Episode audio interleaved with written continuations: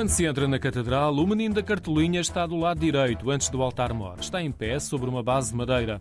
O menino expressa já o perfil de um jovem. Tem uma cartolinha na cabeça, uma bola numa mão, sapatos pretos e está vestido de fidalgo cavaleiro, com uma espada presa à cinta, o que poderá ter a ver com a origem da lenda. Olha, o menino Jesus da cartolinha tem como o significado, eu digo, ele é o padroeiro da cidade de Miranda, desde, desde o século XVIII para cá. E sabe porquê? Porque quando os espanhóis, em 1710, invadiram Miranda, atraiçoados por um, por um português que lhe abriu a porta, abriu a porta a 1.200 soldados castelhanos, passado algum tempo, surge a lenda de que um menino aparece nas muralhas a clamar contra os espanhóis. E, portanto, aparecem homens e mulheres com varapaus, com gadanhas, com foices, com espingardas, etc., para, para pôr os espanhóis daqui para fora.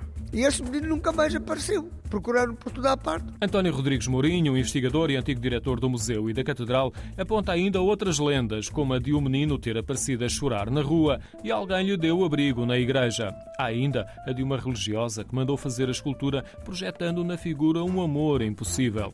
A escultura terá sido feita no final do século XVII a pedido de alguém de Miranda e já aparece referenciada em documentos de 1722. A verdade, verdade, é que o Menino Jesus da Cartolinha existe já nos inventários de 1720. E por isso mesmo, o Menino Jesus de pé um menino Jesus de pé, que se usa nas procissões do dia de Ano Novo e no dia de Reis. É assim que reza a documentação que temos. O menino está protegido numa caixa de madeira. Quando o vi, estava rodeado de pequenas camisas brancas, algumas decoradas com efeitos dourados, meias em linho, um chapéu, um boné da GNR, fatos, vestidos com desenhos coloridos ou com as cores litúrgicas. Um número significativo de oferendas. Muitas, muitas. Olha, sabe que há um certo sentimento com o menino Jesus da Cartolinha. Camisinhas, sapatinhos, chapéus, inclusivamente, esmolas, em dinheiro. Também há muitas coisas. A esperança é as boas graças ou é a fertilidade? Muitas vezes é agradecimento. A cartolinha também resulta de uma oferta, provavelmente no início do século XX.